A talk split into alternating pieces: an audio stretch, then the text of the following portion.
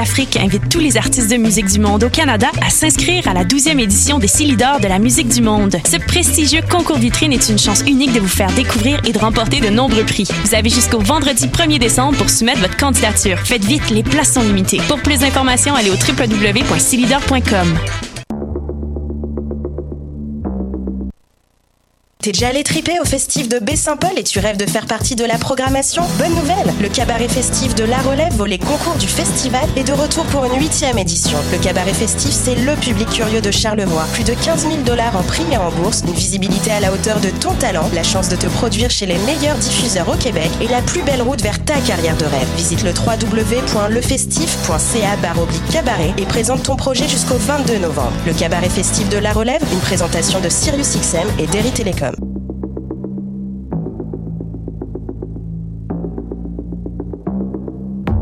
Tous les mardis à 20h au Théâtre Sainte-Catherine, c'est la soirée Art Machine. Art Machine. Venez découvrir le show le plus éclectique en ville. Humoristes, musiciens, clowns, artistes burlesques et autres what the fuck se partagent la scène du Théâtre Sainte-Catherine. Venez vivre avant de mourir. Art Machine. Le tout est accompagné du house band The Firing Squad.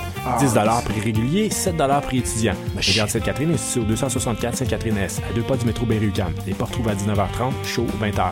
Art Machine. What a day et c'est Robert Nelson de À la claire ensemble sur les ondes de choc.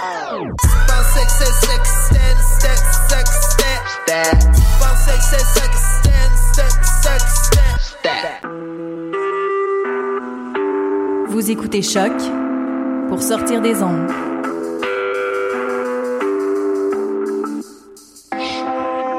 Podcast, musique, découverte. Sur choc.ca. Bonsoir à toutes et à tous. Bonsoir à toutes et à tous. Vous êtes à l'écoute de choc.ca, la web radio de Lucam. C'est l'heure de votre rendez-vous avec l'émission L'œuf ou la poule. Alors ce soir, on va parler de la PNL, ou plus exactement la programmation neurolinguistique. Donc elle se veut être une thérapie euh, brève pour développer des comportements de réussite en nous apprenant à mobiliser nos ressources et nos sens. Je cite. Euh, Cette définition provient plus exactement du- d'un site web psychologie.com, psychologie avec un S.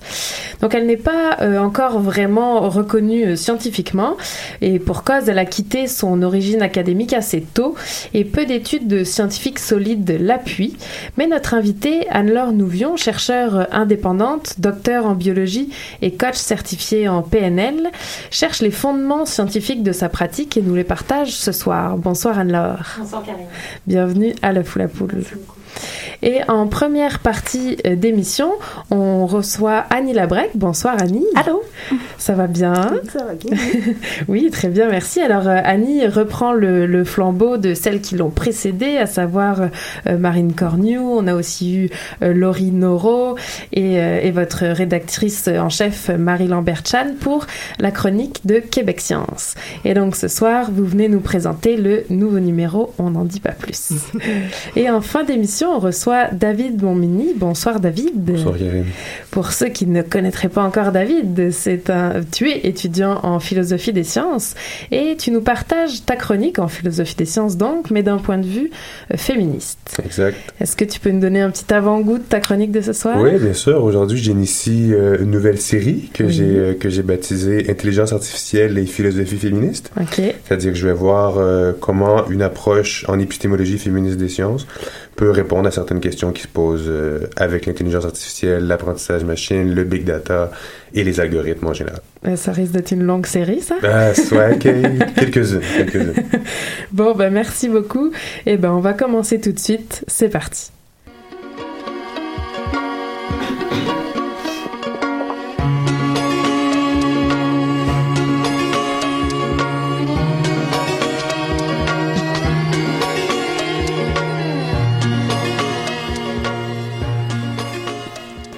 Alors le nouveau... Le nouveau numéro de Québec Science est en kiosque depuis jeudi dernier. Sur la couverture, on part à la chasse de la matière noire. Oui, en effet, l'été dernier, Marine Cornu est allée dans une mine de l'Ontario où elle est descendue à plus de 2 km sous terre. C'est là que travaillent les physiciens du SNOLAB, le Sudbury Neutrino Observatory, à la recherche de particules de matière noire. En fait, pourquoi se terrer si profondément? Même si la matière noire représente 25 du contenu de l'univers, elle est très, difficile à détecter. Pour empêcher toute interférence avec les rayons cosmiques qui, bombardent constamment la Terre, c'est pourquoi on s'enfonce si loin sous le bouclier rocheux qui joue un rôle de filtre. Il laisse passer la matière noire, mais pas les rayons cosmiques. Jusqu'à présent, on n'a pas réussi à trouver euh, la, la matière noire, mais la chasse est ouverte ici au SNOLAB et ailleurs dans le monde au CERN. Ok, alors comment les scientifiques du, du SNOLAB s'y prennent pour détecter cette matière noire? En fait, tout d'abord, le laboratoire est l'un des plus propres au monde. Chaque personne qui entre dans le SNOLAB doit prendre une douche et doit porter une combinaison spéciale. Même les objets y passent aussi. Il y a du papier collant au sol pour retenir la poussière. Il y a le système de ventilation qui pousse l'air vers l'extérieur constamment. Bref, on prend tous les moyens possibles pour qu'il n'y ait presque aucune particule en suspension. On ne veut pas que ça interfère avec les deux, deux détecteurs, dis-je bien, mm-hmm. le DEAP, le DEEP 3600, et l'autre qui s'appelle le PICO. Pour le DEEP, il s'agit d'une sphère de 85 cm de rayon contenant 3,6 tonnes d'argon liquide. Wow, impressionnant. Celle-ci est enfermée dans une autre sphère d'acier, elle-même plongée dans une cuve remplie d'eau pour contrer la radioactivité naturelle qui émane de la roche. Si la matière noire percute un noyau d'argon, il émet alors un photon que les chercheurs espèrent trouver grâce aux 255 photodétecteurs installés tout autour de Deep. L'autre détecteur, le PICO, fonctionne un petit peu différemment. À l'intérieur, il y a un liquide en surchauffe qui va entrer en ébullition s'il est percuté par la matière noire. Donc, des caméras, des microphones sont tout autour pour enregistrer l'événement s'il y a lieu. Et alors, est-ce que ces chercheurs ont espoir de détecter la matière noire? La situation commence à inquiéter un peu les hmm. physiciens, car on, pour l'instant, on la cherche en vain depuis une cinquantaine d'années. Euh, est-ce qu'on fait fausse route? Eh est-ce que la matière noire existe vraiment? En fait, si on, ne la trouve pas d'ici une dizaine d'années, peut-être qu'en fait nos méthodes euh, et les matériaux utilisés ne sont pas les bons. Euh, et comme le boson de Higgs, ça a pris 48 ans avant de le trouver. Donc, on n'a pas fini de chercher la matière noire. et donc, après ce périple sous terre, euh, on imagine bien qu'il y a d'autres sujets à lire euh, dans Québec Science. Et là, vous nous amenez dans les airs, cette fois, avec ce reportage sur les avions sans pilote. Sans pilote. En fait, je vous pose la question, seriez-vous prêt à embarquer dans un avion sans pilote? Ah, peut-être pour aller du Mont-Royal au métro Sherbrooke. Mais euh, on n'est pas les seuls à être réticents à vouloir embarquer dans un avion sans pilote. Selon une enquête menée auprès de 8000 personnes, 50 d'entre elles refuseraient de monter, de monter à bord.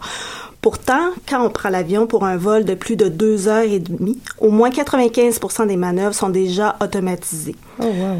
C'est une étude qui demande que les pilotes euh, d'Airbus et de Boeing aussi prennent les commandes que de 3 à 7 minutes en moyenne. Donc, c'est quand même pas beaucoup. Les constructeurs euh, voient dans les avions autonomes économie d'argent d'une part, mhm. mais ils craignent aussi d'être à court de pilotes pour répondre à la ah. demande croissante de passagers, parce qu'il y a de plus en plus de vols aussi à travers le monde. Chose certaine, les constructeurs sont en train de développer cette technologie. Par exemple, Boeing a annoncé qu'il commercialisera ses avions autonomes pourvus d'intelligence artificielle d'ici 2025. Donc, c'est quand même pour bientôt. Et alors, comment on s'assure de la sécurité dans ce temps-là de l'avion?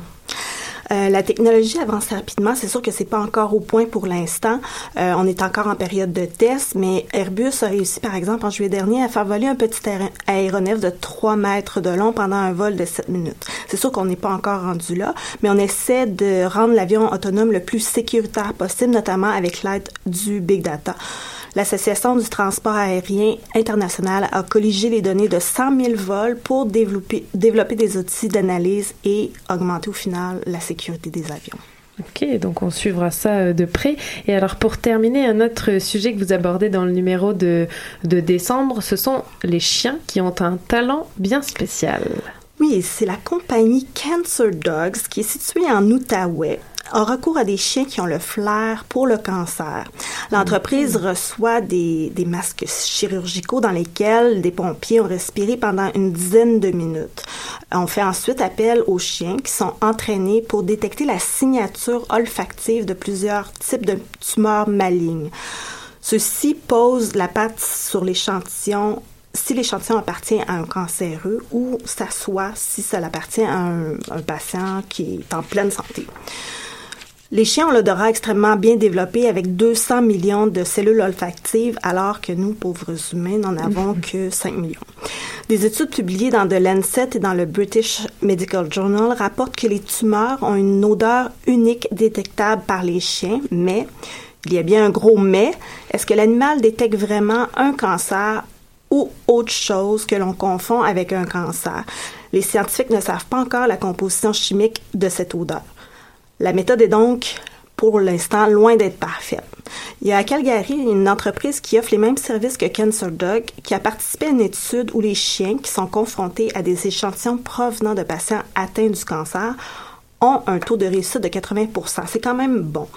Mais quand on introduisait des échantillons de patients fumeurs, ils réussissaient une fois sur deux en confondant les gens à risque d'avoir le cancer avec les patients malades. Donc, Ah, c'était plus ou moins bon. L'an prochain, une vaste étude clinique se penchera sur la question, mais d'ici là, on peut continuer à garder encore quelques réserves sur cette méthode. Bon, ben merci beaucoup euh, Annie Lavrec pour euh, toutes ces explications. Et alors on rappelle que le numéro est déjà en kiosque depuis euh, ce jeudi. Ben, merci beaucoup Annie. à Merci bientôt. Bye bye.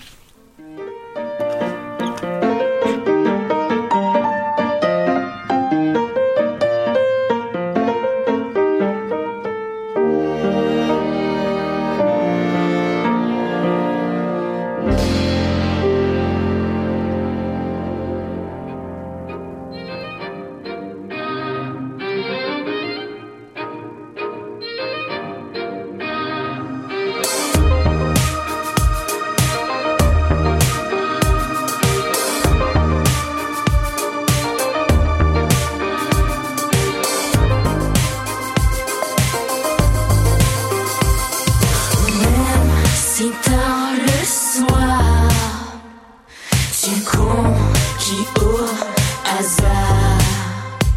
Jamais je ne saurais, et c'est bien mieux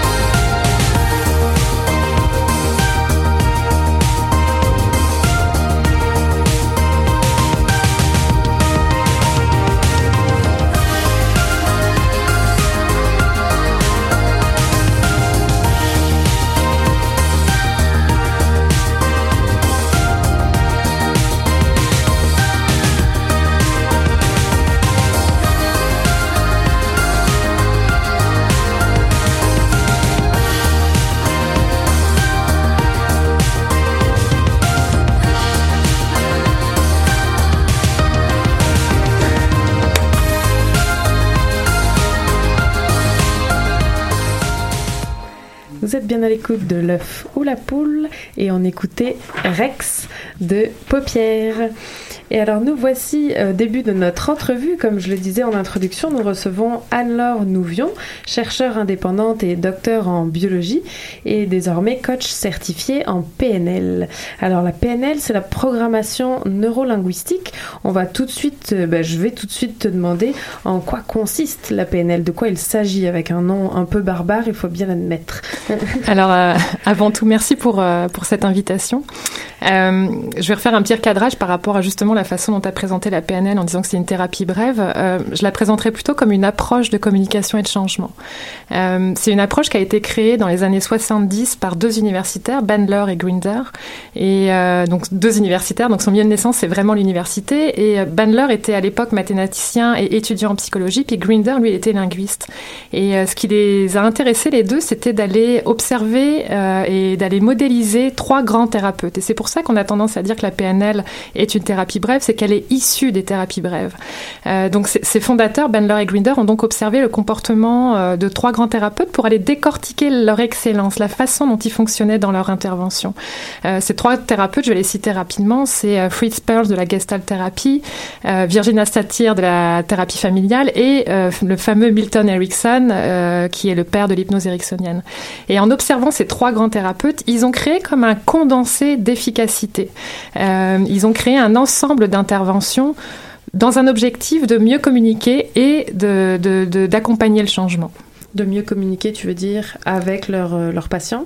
Alors, ben, l'objectif de Bandler et Grinder, c'était vraiment d'aller décortiquer les techniques de communication. Et c'est pour ça que d'ailleurs, elle est rapidement sortie du milieu universitaire. C'est dans cet objectif de, de mieux communiquer avec soi-même, mieux communiquer avec les autres. Euh, ils l'ont sortie rapidement du milieu universitaire pour la rendre transmissible et accessible à tous. Et, et c'est finalement ce qui fait partie maintenant de ce qu'on lui reproche, dans le fond, c'est d'être sorti si tôt du cadre universitaire, académique et de recherche scientifique Alors, pour l'asseoir un peu plus. Donc j'allais dire pourquoi euh, la PNL a, mauvaise presse dans le fond Ouais, c'est une excellente question. Euh, c'est vraiment une question que je me suis posée depuis que j'ai plongé dans le bain de la, PNL il y a, il y a 7-8 ans maintenant. Euh, Qu'est-ce qui fait que cette approche n'est pas encore reconnue scientifiquement? Euh, et, je pense qu'un des arguments, c'est qu'en effet, elle est rapidement sortie du milieu universitaire. Donc, euh, non seulement elle est rapidement sortie du milieu universitaire, mais au-delà de ça, elle a été euh, marchandisée. Il y a eu comme une, une, une, marchandisation autour de la PNL qui fait que c'est sûr que ça est venu bousculer le, code déontologique des universitaires avec une marchandisation d'une approche. Ça a perdu euh, sa valeur première qui était, cette valeur euh, universitaire et académique au départ. Au-delà de ça, euh, c'est sûr que les, premiers, les premières études qui ont porté sur cette approche-là, c'est des études qui portaient sur un modèle de. donc j'ai parlé d'un ensemble de protocoles tout à l'heure.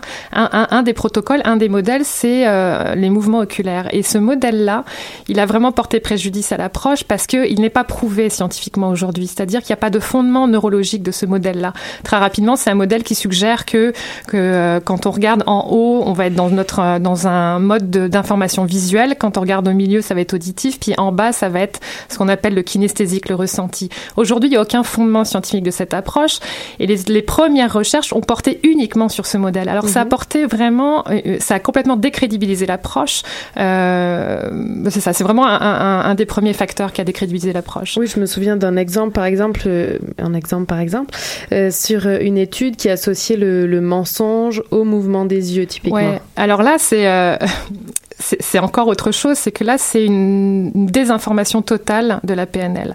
Okay. Euh, il est vrai que cette approche a donc proposé, comme je viens de le dire, un modèle de mouvement oculaire et certaines personnes ont extrapolé complètement l'information jusqu'à dire que, ah ok, donc les praticiens de la PNL disent que quand on regarde en haut à gauche et qu'on change en haut à droite, c'est qu'on est dans le mensonge. Mm -hmm. Ce qui est absolument pas vrai. Il n'y a aucun centre de formation et aucun manuel de PNL qui vont enseigner que euh, les mouvements oculaires vont être un indice d'un mensonge. Okay. En revanche, cette étude dont tu parles, euh, les chercheurs ont en effet sont en effet partie de ce présupposé qui est les praticiens de la PNL disent que en regardant en haut en droite, c'est qu'on est dans un mensonge, mais ils partent d'un présupposé qui est complètement erroné, qui est une désinformation de l'approche. Donc ça, ça fait aussi partie des choses qui viennent décrédibiliser l'approche totalement, et, ce qui fait que les recherches universitaires ben, ne, sont, sont, très peu présentes sur la PNL.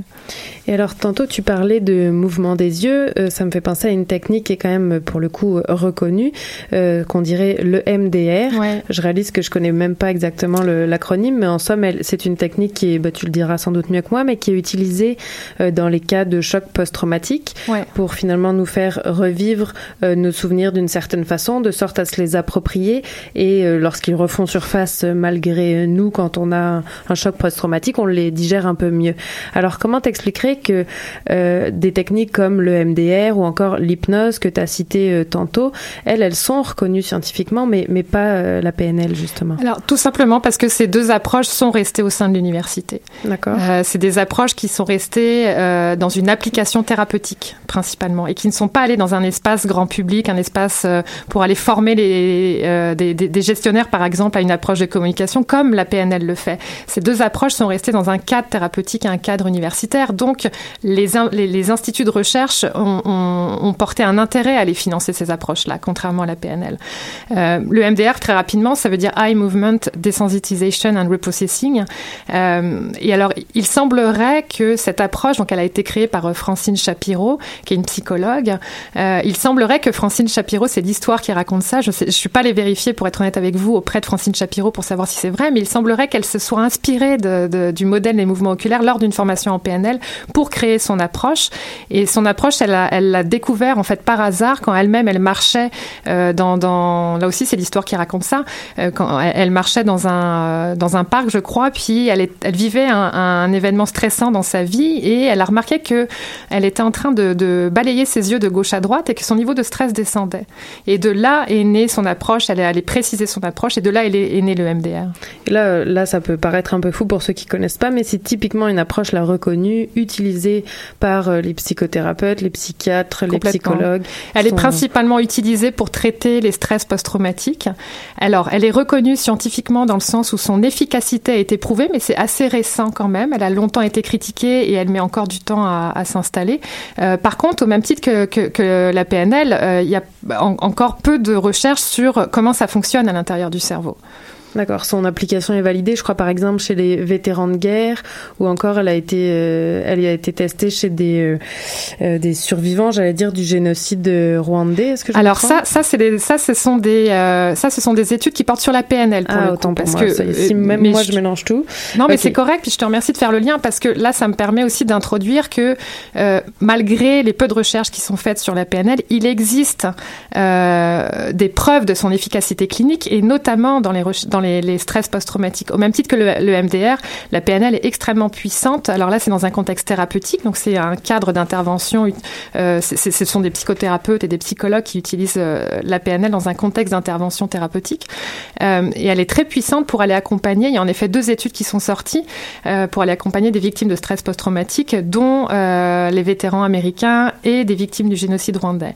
Oui, tout à fait. Et donc à ce moment-là, comment ça fonctionne euh, la PNL euh, euh, par rapport typiquement à ces, à ces personnes-là? Alors dans ce contexte-là, quand la PNL est utilisée dans un contexte thérapeutique, et je le répète, c'est vraiment encadré par une pratique de psychologue et de psychothérapeute. Dans ce cas-là, oui. Dans ce, dans ce, dans ce cas-là précis, oui.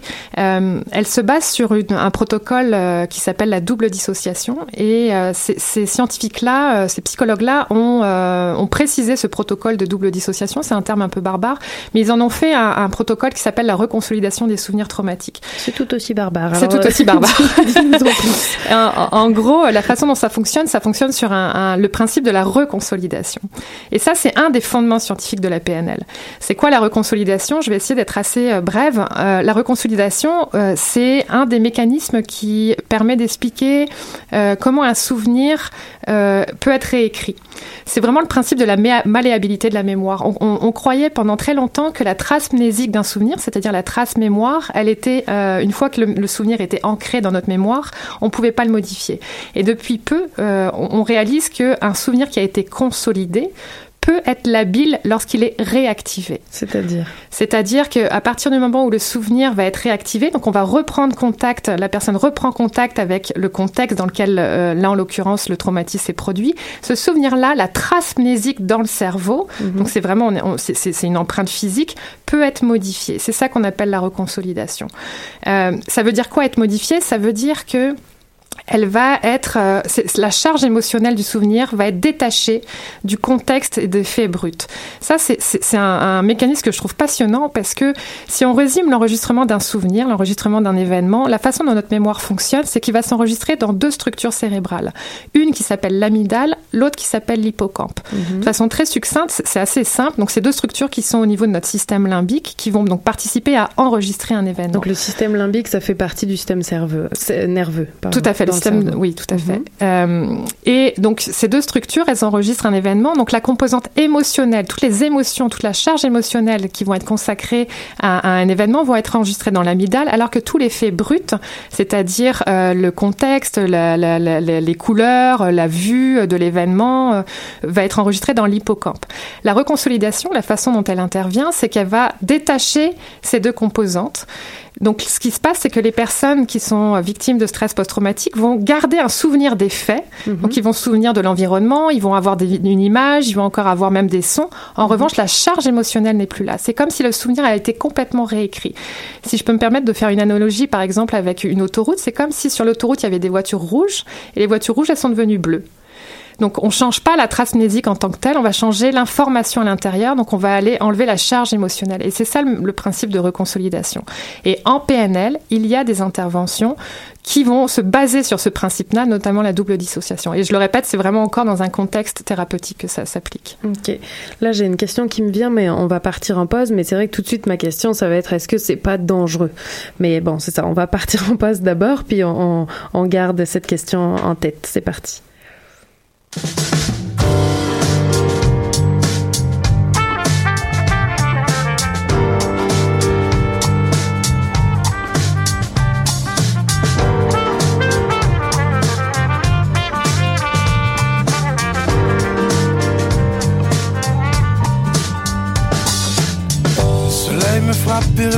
Sur mes dents car le sourire fait place entre mes tourments. Le vent se blesse, se disperse sur mes courbes élancées, sur mes courbes élancées. Je glisse la rue sans contrainte. Je feinte, je esquive, je bloque et je plaque. Foule qui salive et s'enlise, de vitrine en routine, de routine en vitrine.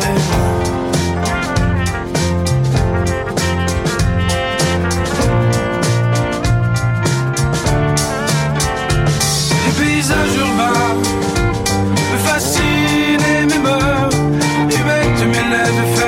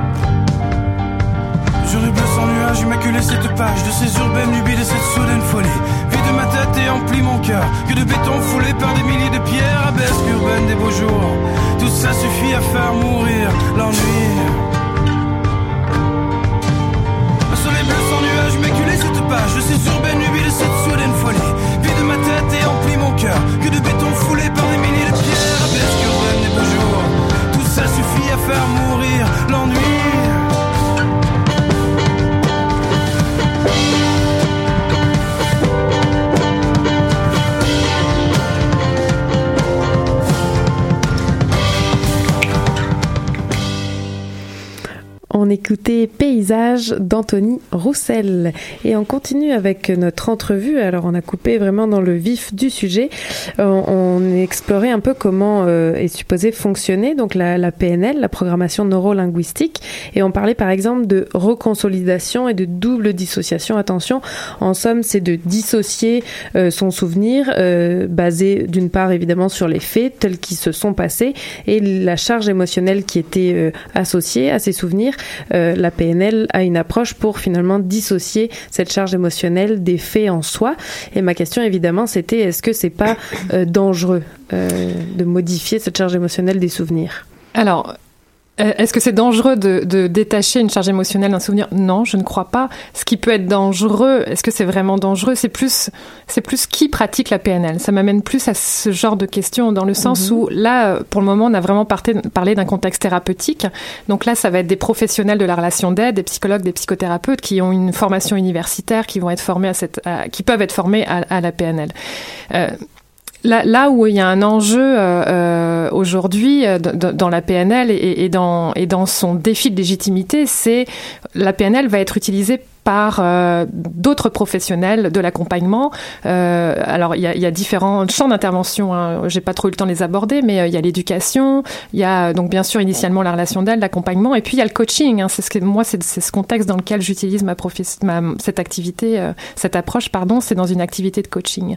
Alors déjà, pour être honnête, le coaching est clairement connoté comme n'étant pas scientifique, comme étant un peu, j'allais être n'importe qui peut devenir coach. C'est oui. un peu ça. Je sais que tu dois te le faire dire souvent, mais Très reste souvent, que... Et, c'est pour ça qu'il y a un double défi dans, ma profession, c'est le, coaching et la PNL, et en même temps, c'est une alliance qui est extrêmement puissante de deux. Euh, une approche qui a ce défi de légitimité scientifique, mais qui repose sur plein de fondements scientifiques. J'ai pas le temps d'aller les explorer, la neuroplasticité, etc. Euh, et au-delà de, de, ça, bien sûr, il y a cette euh, activité professionnelle en développement qui est le coaching. Euh, Rappelle-moi ta question. Euh, non, à la base, c'était est-ce que c'est dangereux en... Ah, est-ce que c'est dangereux? Ben, Utiliser dans un contexte éthique et professionnel, non, c'est pas dangereux. Mais c'est ça, oui, merci de me reposer la question, c'est que ça m'amène à parler de la formation des, des coachs PNL pour les personnes, euh, je pense qu'on va parler à qu'est-ce qu'on fait avec le coaching PNL, mais pour les personnes qui souhaitent consulter un coach PNL, c'est vraiment fondamental d'aller vérifier la formation du coach PNL. Et ça veut dire quoi vérifier la formation? Ça veut dire aller vérifier le parcours, dans quelle structure, euh, dans quel contexte il a pris sa formation. Par exemple, au Québec, euh, il y, a, si je parle du coaching, il y a deux grandes associations qui encadrent le coaching, c'est ICF, International Coach Federation, et la SIC PNL, Société internationale des coachs en PNL. Cette société, c'est la seule association qui encadre l'activité et la formation des coachs PNL spécifiquement. Alors, c'est clair qu'il faut aller vérifier le parcours et, la formation de la personne que vous allez aller consulter. Ça veut dire aller vérifier que c'est une personne qui a été formée par, euh, soit qui est directement membre de cette association, la SICPNL, soit qui a été formée dans une école accréditée par la SICPNL. C'est un minimum qui assure une rigueur professionnelle, un encadrement de la formation, un encadrement de la formation continue également.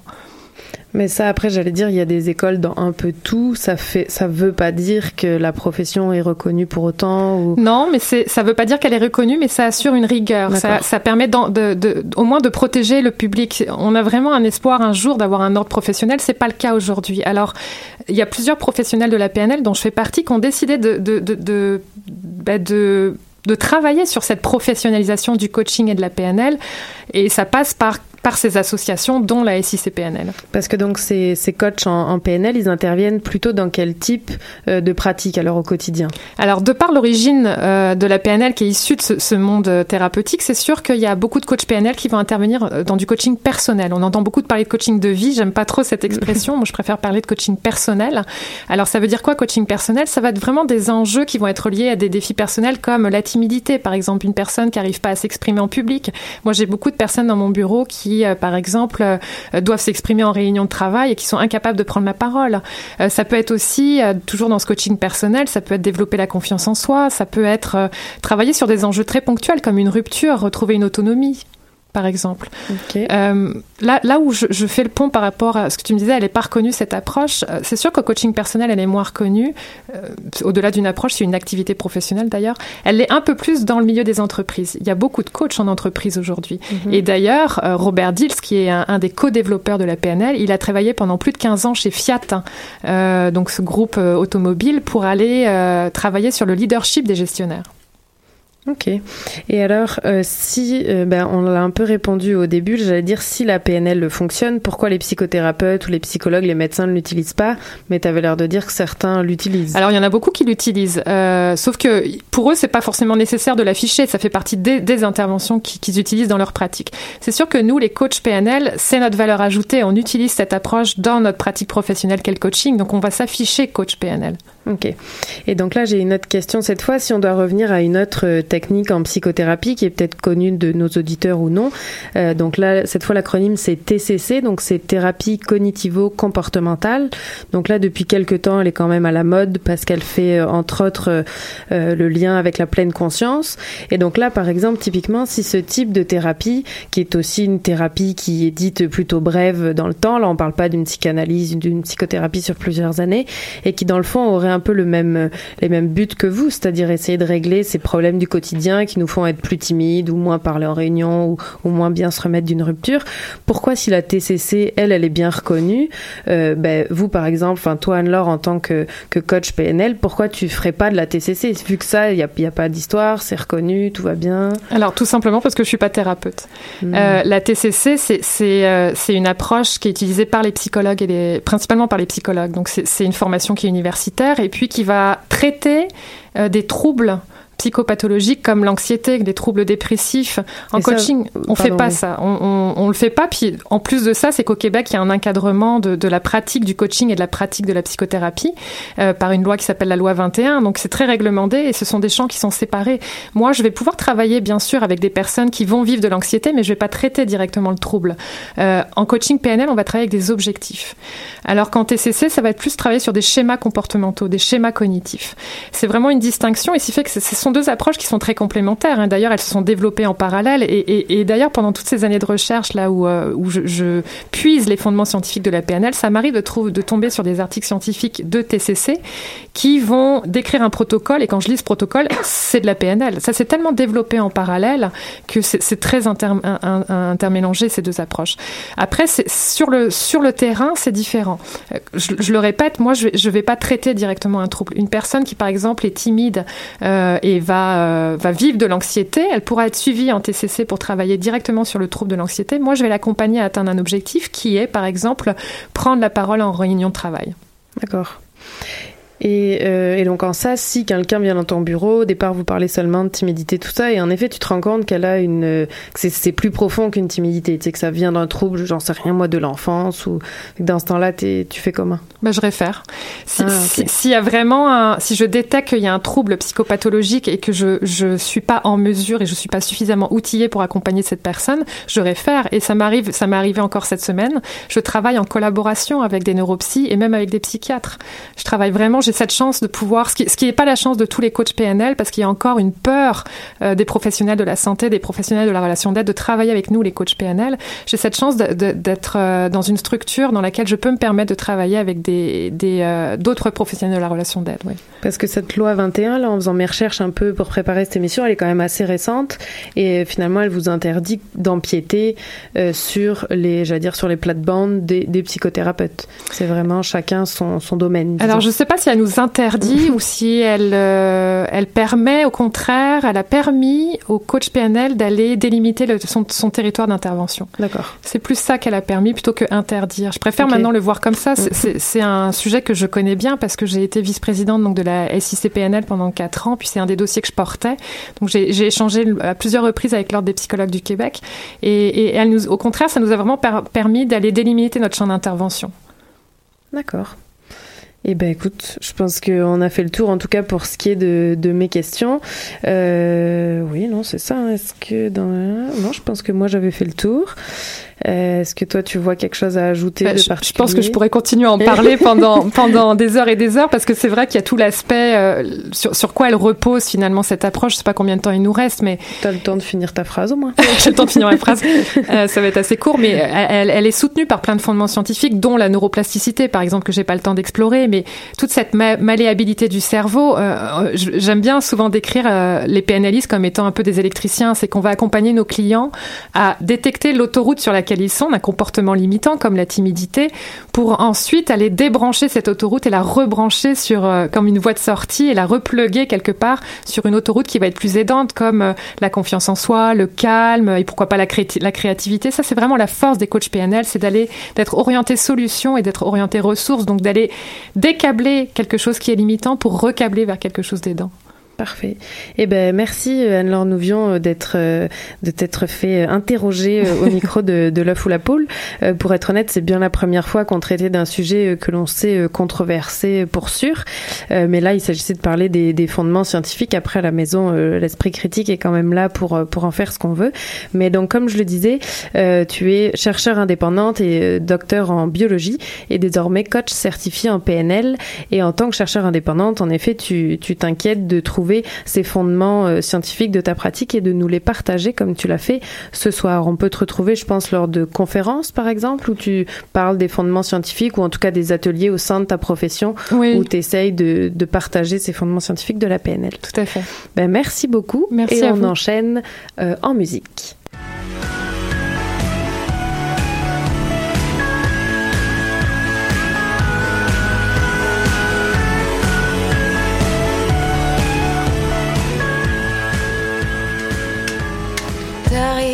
T'arrive-t-il d'enrager? T'arrive-t-il Quand tu nous vois oublier tout ce que l'on a de gagné. T'arrive-t-il de pleurer? T'arrive-t-il de pleurer? Quand tu nous vois oublier ton nom sur l'échafaud Quand tu nous vois oublier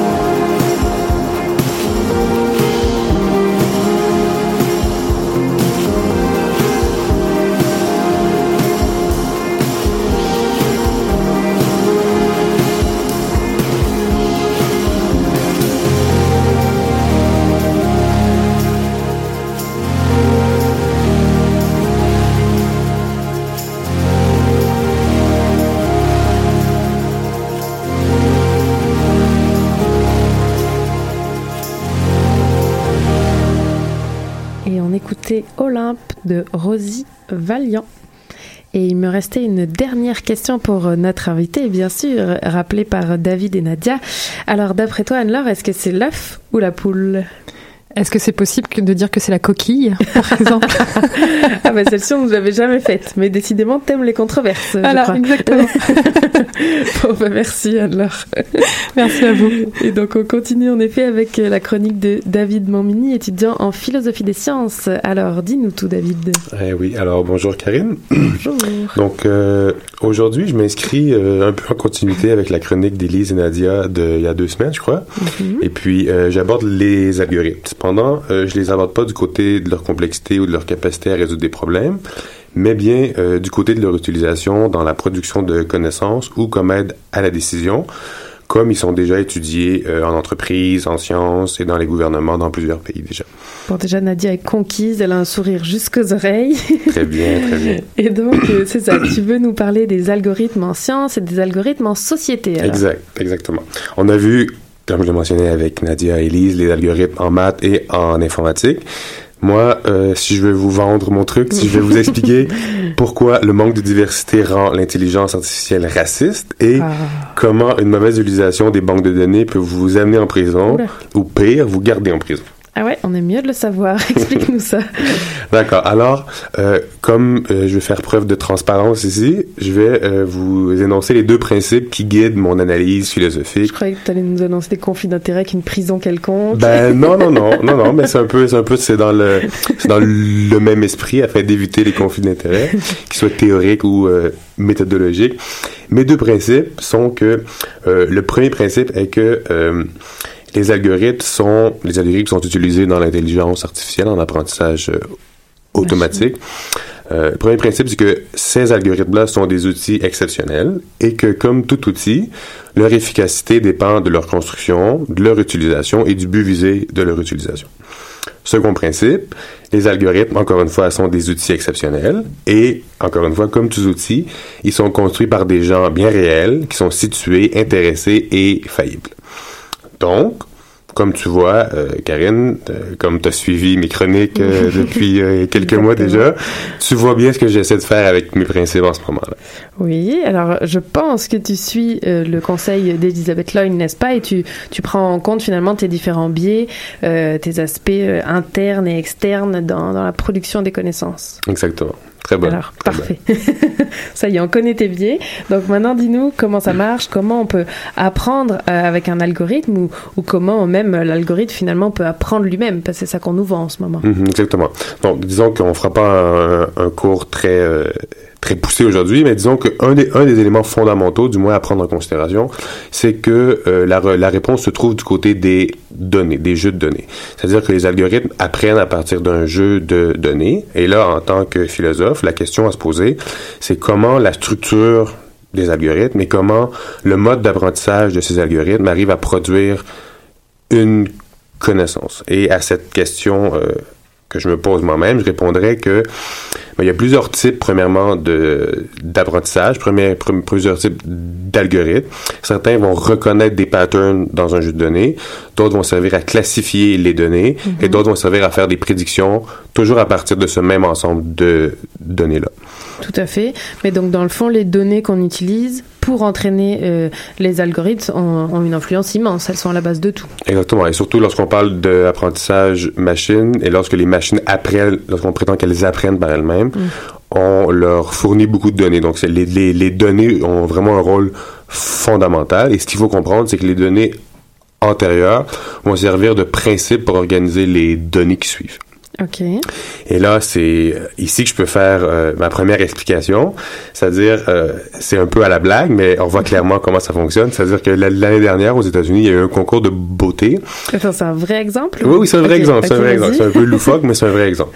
Un concours de beauté qui a décidé d'utiliser des algorithmes d'apprentissage afin d'obtenir une décision objective sur la beauté des Oh participantes et non pas euh, laisser ça au jugement des juges. Et puis lors du dévoilement des résultats, on s'est ben, on s'est aperçu immédiatement que toutes les participantes qui avaient la peau un peu plus foncée avaient des résultats vraiment plus Oh, bas. wow. Et ceci tout simplement parce que l'algorithme avait été entraîné seulement sur des banques de données qui, avaient, euh, qui contenaient seulement des femmes blanches. Donc l'ensemble des nouvelles données ne pouvaient pas être corrélées favorablement avec les données antérieures, ce qui explique leur performance euh, très Ouais. faible. Bon, bah là, je pense qu'on peut clairement dire poliment que c'est une mauvaise gestion des banques de données, euh, pour, euh, en tout cas à ce stade-là de, de l'entraînement. Mais est-ce que tu as d'autres exemples euh, de l'utilisation d'algorithmes d'analyse de données comme ça? Oui, j'ai d'autres exemples, mais là, ça devient plus inquiétant un peu. Est-ce que, euh, oula, ouais. Est-ce que tu as vu le film euh, Django Unchained? Hmm, Joker, non. non. je regarde Nadia si elle l'a vu. Non, plus. Non, ok, c'est pas grave. Je vous explique l'exemple. Euh, c'est un film de Quentin Tarantino qui se passe euh, dans la période esclavagiste aux États-Unis. Ah, Et si, puis, il y a Je une scène. le nom en français. D'accord. Il y a une scène avec Leonardo DiCaprio où il sort un crâne Mm. et puis il pointe différents endroits du crâne et puis il prétend cibler euh, les différences de capacité des aptitudes intellectuelles entre les blancs et les noirs. Un grand moment du cinéma encore. Grand moment, exact. Donc, euh, la théorie qu'on juge aujourd'hui stupide parce qu'on sait qu'elle est fausse et ridicule, ben en fait, c'était au 19e siècle une science très sérieuse qui était la phrénologie. Et puis là, euh, avant de me donner dans mon exemple, je fais, me permets une remarque de dire que même 150 ans plus tard, 150 ans de science et de culture n'empêchent pas le fait que, peu importe la technologie, c'est l'utilisation qu'on en fait qui la rend géniale ou qui la rend abjecte. Tout à fait. Et puis, je m'explique avec mon exemple. Il y a une compagnie basée à Tel Aviv qui s'appelle Faceception et qui vend ses services à des, à des agences gouvernementales et qui utilise les traits du visage afin de tirer des conclusions sur les habilités, le profil psychologique ou le comportement des gens. Ok. Et B. Donc c'est complètement, euh, j'allais dire, ridicule. oui, exact. Mais l'idée, c'est que le vernis de sérieux et d'expertise que fournit une technologie ou fournit des mots à la mode comme l'intelligence artificielle, le big data, le deep learning, les algorithmes d'apprentissage automatique, par exemple, permet à des charlatans de faire beaucoup d'argent avec euh, des inepties dignes de l'astrologie, mais le changement, c'est que maintenant, ces inepties-là prennent la forme de tableaux, de graphiques ou d'animations 3D. Donc, parce qu'il y a un beau vernis, ça passe beaucoup mieux. Plus de technologie qu'on a avec un téléphone portable, tout ça, tout ça, ça nous reconnaît la face. en tout Voilà. cas, des fois.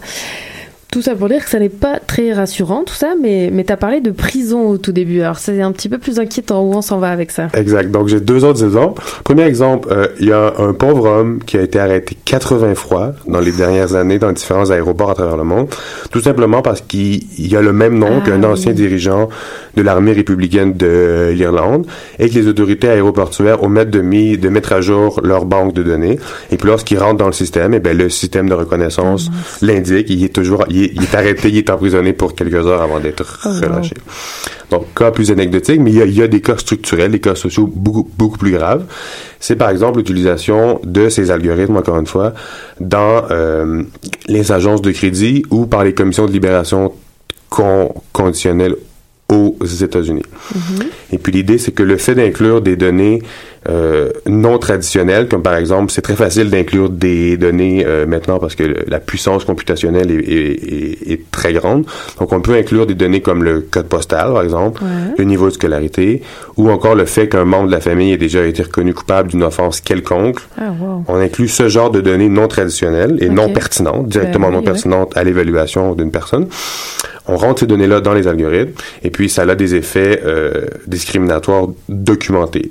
Les effets typiques, c'est que dans le cas du crédit, par exemple, les algorithmes vont à- accorder des meilleures cotes aux blancs et aux asiatiques et des cotes beaucoup plus basses aux personnes noires et aux personnes hispaniques.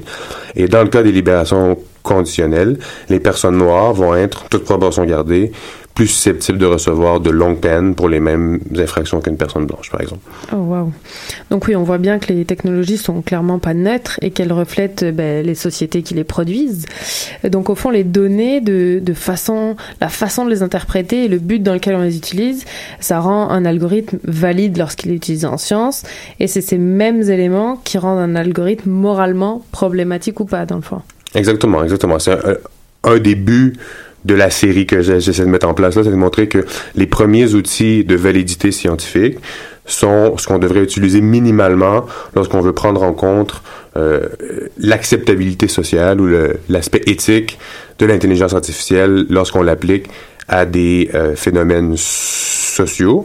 Et puis c'est ce que je vais essayer de faire euh, en quittant le domaine des exemples, en, ayant, en allant un peu plus spécifiquement dans comment réellement fonctionne un algorithme et de voir comment on pourrait essayer euh, de changer soit les algorithmes, changer la façon dont ils sont appliqués. Et évidemment, je vais essayer de euh, puiser du côté de l'épistémologie féministe pour proposer différentes solutions. Et je repense à l'exemple qu'on avait eu, je pense que c'était un compte Twitter qui avait été géré, euh, euh, soi-disant par... euh, Enfin, tu expliques le mieux Oui, c'est l'exemple, l'exemple de. Et Oui. Microsoft avait un projet de connecter avec les populations plus jeunes. Donc, ils ont mis, un, créé un compte Twitter d'apprentissage machine pour dialoguer avec les jeunes. Et puis, ça a été une catastrophe. En, en 30 heures, ils l'ont enlevé. Après ça. quelques heures, il était raciste et misogyne. Euh, et puis, seul- je pense, 20 heures après, il disait qu'Hitler avait rien, rien fait de mal, que la seule, solution au problème du monde, c'était de construire un mur entre le Mexique et les États-Unis, et que le sauveur était Donald Trump. Donc, mais c'est tout simplement encore parce que la majorité des interactions étaient avec des gens qui partageaient ce genre d'opinion. Donc, lorsqu'on a des algorithmes qui apprennent principalement à moduler leur comportement avec des banques de données, l'utilisation et la gestion des banques de données devient fondamentale. Tout à fait. Bon, bah, merci beaucoup. On a un aperçu de cette nouvelle série de chroniques en philosophie des sciences. Merci, David.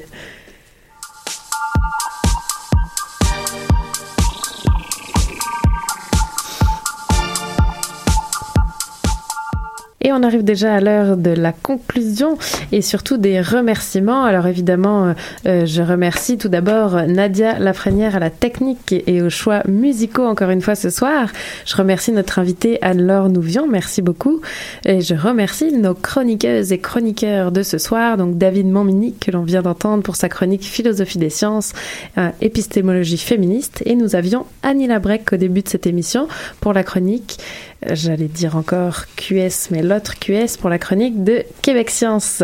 Et nous vous rappelons que nous sommes sur les réseaux sociaux Facebook et Twitter. N'hésitez pas à nous partager, liker, comme on dit, euh, pour influencer positivement les algorithmes de Facebook Voilà. à retrouver l'œuf ou la poule. Voilà. Merci à tous et bonne soirée. Qui était le premier sur Terre? C'était l'œuf ou la poule? Moi, je pense que c'est l'œuf. Moi, non, moi, non, je pense que c'est la poule. Non, moi, c'est la poule sortent de quelque part, la poule. Parce que la poule, elle prend des Mais comment c'est la nuit Elle est bien née quelque part, non, non. Alors c'est quoi? C'est l'œuf ou la poule? L'œuf ou la poule.